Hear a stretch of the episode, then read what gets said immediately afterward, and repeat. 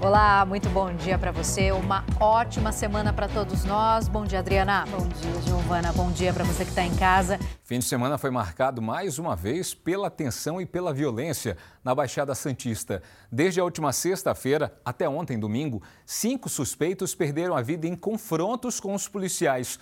Um desses confrontos foi bem na entrada da cidade e, e, teve ali o embate entre homens da rota e o integrante da maior facção criminosa do país. O homem que aparece aí na imagem era conhecido dentro da comunidade, principalmente ali a comunidade na entrada da cidade, como Príncipe príncipe do tráfico, príncipe da facção. Ele é identificado pela polícia como Alain de Moraes, era sobrinho de Fernando Gonçalves dos Santos, o Azul, apontado também como outro líder da cúpula, o integrante da cúpula do PCC na região. Ele cumpre pena, o tio cumpre pena na penitenciária federal de Porto Velho, enquanto o Alain terminou trocando tiros com os policiais. Ele estava em um carro, não atendeu ordem de parada. Segundo homens da rota que tentavam fazer a abordagem a ele, ele estaria sendo monitorado. Ele começou a, a atirar contra os policiais que revidaram. No momento em que ele terminou atingido, foi feito feito o acionamento do resgate e dentro do carro foi encontrado um fuzil. Solta aí.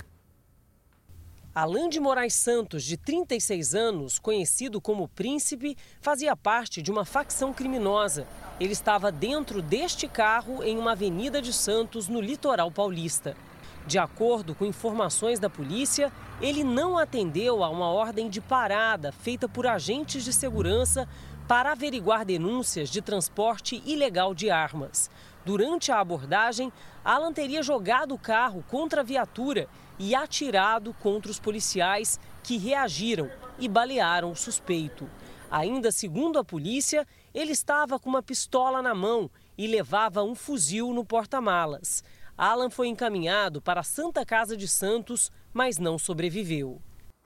Desde o início da Operação Escudo da polícia, já foram registradas as mortes de 19 civis em supostos confrontos com agentes. Segundo a Secretaria de Segurança Pública de São Paulo, desde o início do ano foram registradas seis mortes de policiais. Por conta da violência crescente aqui na região, o ouvidor da polícia se reuniu com uma comissão que inclui também a Ouvidoria de Direitos Humanos do governo federal. Juntos, eles passaram o dia aqui no litoral visitando locais como esse, onde as mortes foram registradas. A ideia da missão é a gente vir ouvir pessoas que têm nos procurado, tanto a, ouvidoria quanto a diversas entidades e institucionalidades de direitos humanos, né? E tentar entender especificamente quais reclamações elas têm. O efetivo da Polícia Militar na Baixada Santista foi reforçado já em dezembro, com a Operação Verão. Mas depois do assassinato do PM das rondas ostensivas Tobias de Aguiar, a Rota, Samuel Wesley Cosmo, a Secretaria de Segurança montou um gabinete em Santos para coordenar as operações. A polícia busca pelo criminoso que matou o policial da rota. A Secretaria de Segurança Pública de São Paulo oferece uma recompensa de 50 mil reais que levem ao paradeiro de Caíque Coutinho do Nascimento, de 21 anos. A Justiça de São Paulo já emitiu um mandado de prisão temporária contra ele.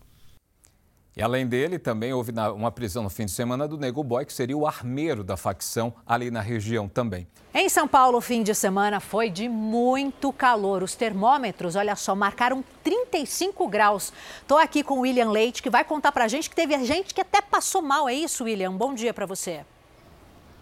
É, Bom dia, Adriana. Bom dia a todos que acompanham o Fala Brasil. Isso mesmo. As pessoas que estavam acompanhando um show perto do Parque do Ibirapuera precisaram de atendimento médico, passaram mal. Tamanho calor que estava lá, 35 graus, como você falou, mas a sensação térmica ainda mais alta e não deve mudar. Hoje e amanhã as temperaturas devem continuar altas, 34 graus, e no final da tarde, hoje e amanhã, deve chover. No início da noite também. Então tem que beber bastante água, bastante líquido e evitar áreas com incidência de sol, áreas abertas para que você também não passe mal, viu? A previsão de chuva à tarde e à noite, hoje e amanhã. Já no sul do país, uma frente fria se desloca e reduz as temperaturas na maior parte da região. Adriana e Giovana.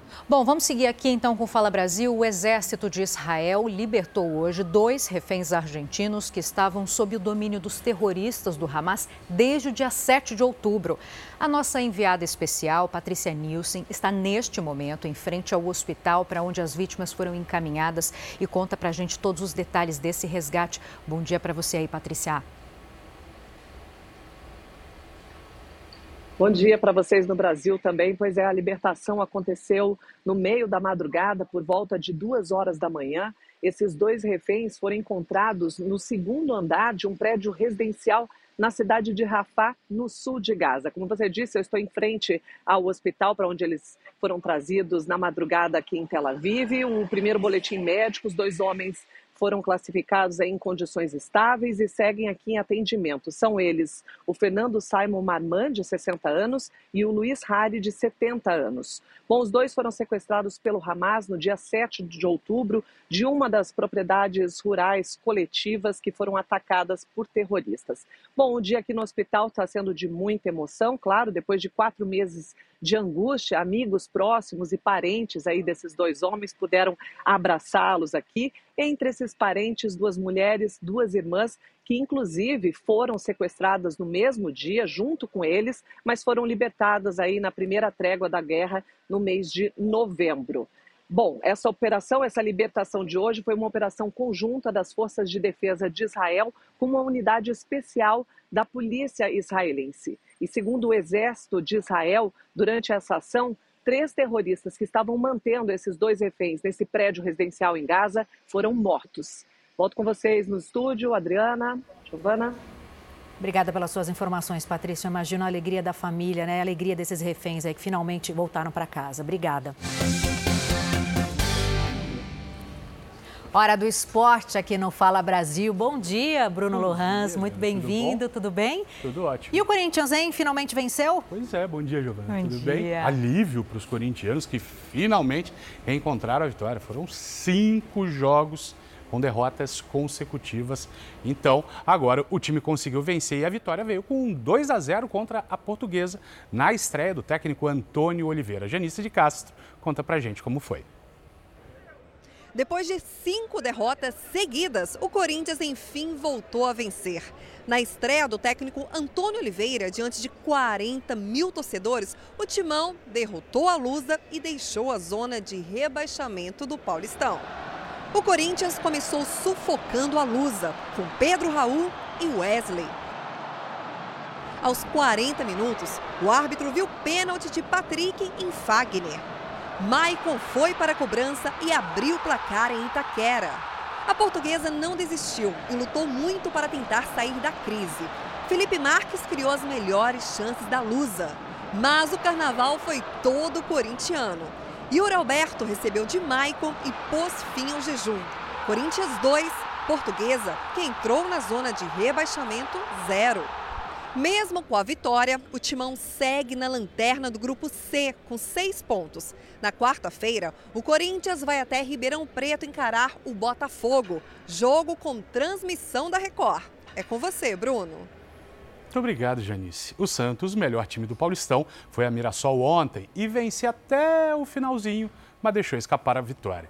Foi um jogão que o Bruno Piscinato viu de perto e tem os detalhes da partida que a Record mostrou ao vivo. Você acompanhou. Fala aí, Brunão, seja bem-vindo. Aqui em Mirassol, no interior do estado, a mais de 400 quilômetros da capital, um jogo eletrizante com quatro gols. O time Santista, com a melhor campanha do Paulistão, saiu na frente com o Rainer.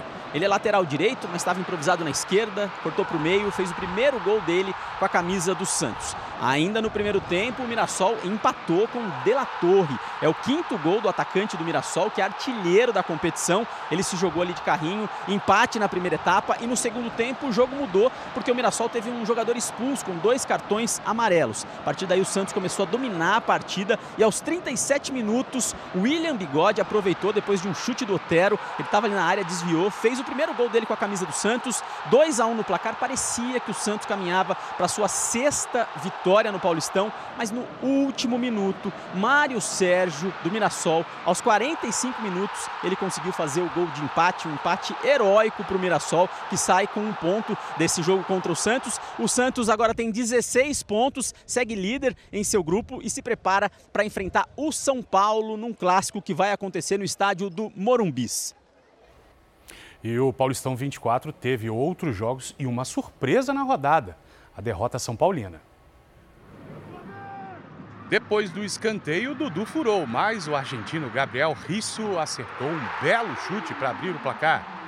Perto do fim do jogo, a ponte ampliou. Renato chutou por entre as pernas do goleiro Rafael para fazer 2 a 0. Foi a primeira vitória da ponte em casa. A equipe segue em segundo lugar no grupo B, a Inter de Limeira venceu o Botafogo de Ribeirão Preto por 2 a 0 e chegou à terceira vitória consecutiva e o quarto jogo sem perder. Os gols foram marcados pelos Charás Bochecha, o Lucas e o Gustavo Bochecha.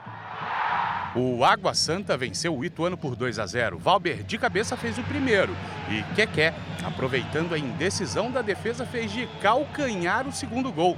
Final Água Santa 2, Ituano 0. Paulistão segue nessa segunda-feira. O Palmeiras vai a campo contra o Santo André no ABC e temos também Novo Horizontino e Guarani. Hora de falarmos do pré-olímpico de futebol, porque não teremos seleção olímpica. O Brasil perdeu ontem por 1 a 0 para a Argentina e o futebol masculino brasileiro está fora das Olimpíadas de Paris atual bicampeão, o Brasil não participará do torneio pela primeira vez depois de 20 anos. A Argentina e o Paraguai serão os representantes da América do Sul. Esse QR Code no canto da tela te leva direto para o r7.com. Lá você pode conferir outras notícias do esporte. Bom dia, meninas. Bom dia, Bruno. Bom dia, Obrigada. boa semana. Obrigado. Bom trabalho. E foi preso mais um alvo da operação da Polícia Federal que investiga uma suposta tentativa de golpe de Estado no governo do ex-presidente Jair Bolsonaro.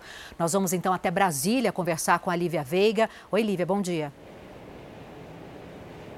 Oi, Adriana, bom dia para você, bom dia a todos.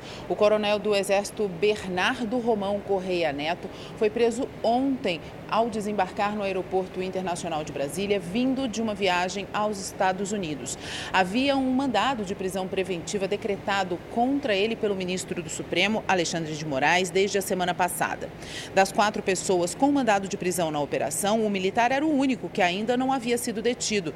Ele passou por audiência de custódia e está preso no batalhão da Guarda Presidencial. Bernardo Romão é investigado por suposto envolvimento nos crimes de tentativa de golpe de Estado e de abolição do Estado democrático de direito. Segundo a Polícia Federal, pelo menos 16 militares são investigados. Adriana e Giovana. Obrigada pelos detalhes, Lívia. Um assassino mata 17 mulheres em sequência. Enquanto isso, a polícia se recusa a reconhecer que um serial killer está solto pela cidade. Os crimes do matador de Goiânia são o tema do novo episódio da série Doc Investigação, que já está no ar no Play Plus.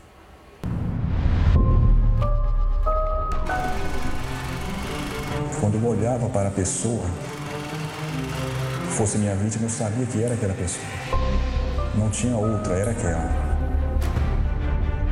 O modus operandi dele era praticamente igual com as vítimas mulheres.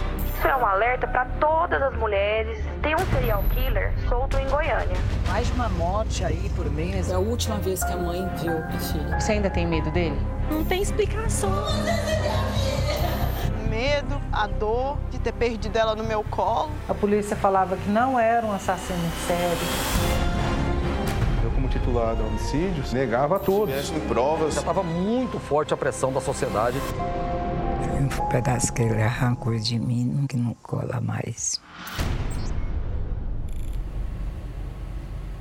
E 40 convidados de um casamento precisaram de atendimento médico porque passaram mal depois do jantar servido na festa. Foi aqui em São Paulo. William Leite traz os detalhes. Bom dia, William.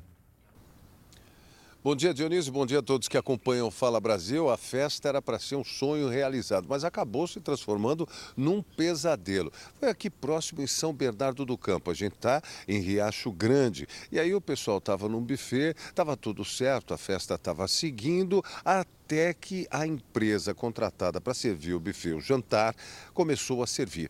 15 minutos depois, os convidados começaram a passar mal e cerca de 40 convidados tiveram que deixar a festa e começaram a procurar unidades de saúde. 20 vieram para cá, para essa UPA aqui 24 horas. Eles eh, foram atendidos e como eram muitas pessoas, alguns vieram com seus próprios carros, o SAMU chegou a ser acionado, as pessoas vieram para cá. Estou falando de mulheres, de homens, de crianças, de idosos que estão estavam na festa e começaram a sentir um desconforto, diarreia, também muita dor de estômago. As pessoas acabaram vomitando muito. Algumas foram atendidas aqui, cerca de 20. As outras procuraram outras unidades de saúde para serem atendidas. Aqui, o caso mais grave era da madrinha, uma senhora cadeirante, idosa, que ficou muito mal e ela foi a última a ser liberada. As pessoas já foram para suas casas, os noivos ficaram ficaram muito tristes com tudo que aconteceu e procurando aqui informações dessas pessoas para saber como é que elas estavam. Ou seja, o casamento acabou 15 minutos depois do jantar ser servido. E agora é uma investigação para saber o que aconteceu. Foi uma intoxicação alimentar? Bom, pelo menos é o que os médicos acabaram dizendo aqui, uma suspeita de intoxicação alimentar. Inclusive, nossa equipe conversou com uma das vítimas que não quis se identificar, deu todas as informações sobre o que pode ter acontecido. Vamos ouvir. Eu comecei a me sentir mal, é, ter enjoância no estômago, é, ter um pouco de diarreia, assim. Muita gente começou a passar mal. Aí a gente teve que ir até uma UPA próxima. Os noivos ficaram desesperados, ficou muito preocupado.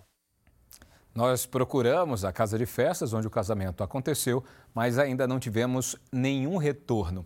Fala Brasil termina agora. Um ótimo dia para você. Fique agora com Hoje em Dia, Celso Zucatelli. Beijo para vocês. Boa segunda-feira. Vamos que vamos.